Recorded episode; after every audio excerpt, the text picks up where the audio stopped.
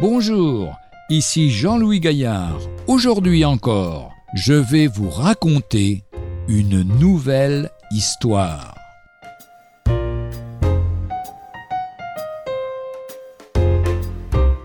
Les pages du cahier d'école.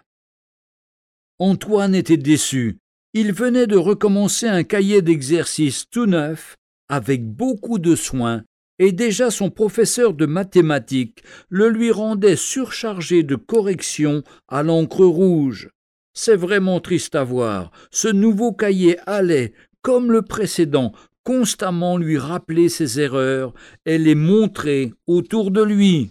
Qui n'aimerait pouvoir recommencer aussi sa vie repartir à zéro en jetant toutes ces anciennes pages, surchargées de tant de fautes et de reproches de sa conscience.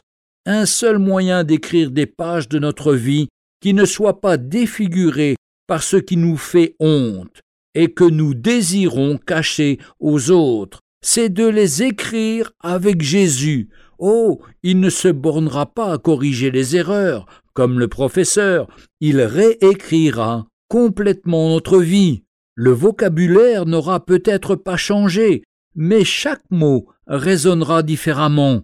Le temps employé ne sera plus seulement le présent du quotidien, mais aussi le temps du futur, de l'espérance assurée.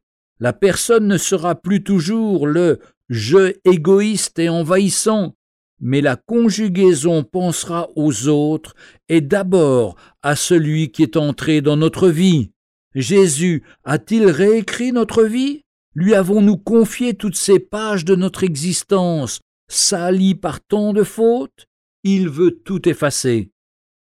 La deuxième épître de Paul aux Corinthiens, chapitre 3, verset 3 nous dit Vous êtes la lettre de Christ, écrite non avec de l'encre, mais avec l'Esprit du Dieu vivant, non sur des tables de pierre, mais sur votre cœur.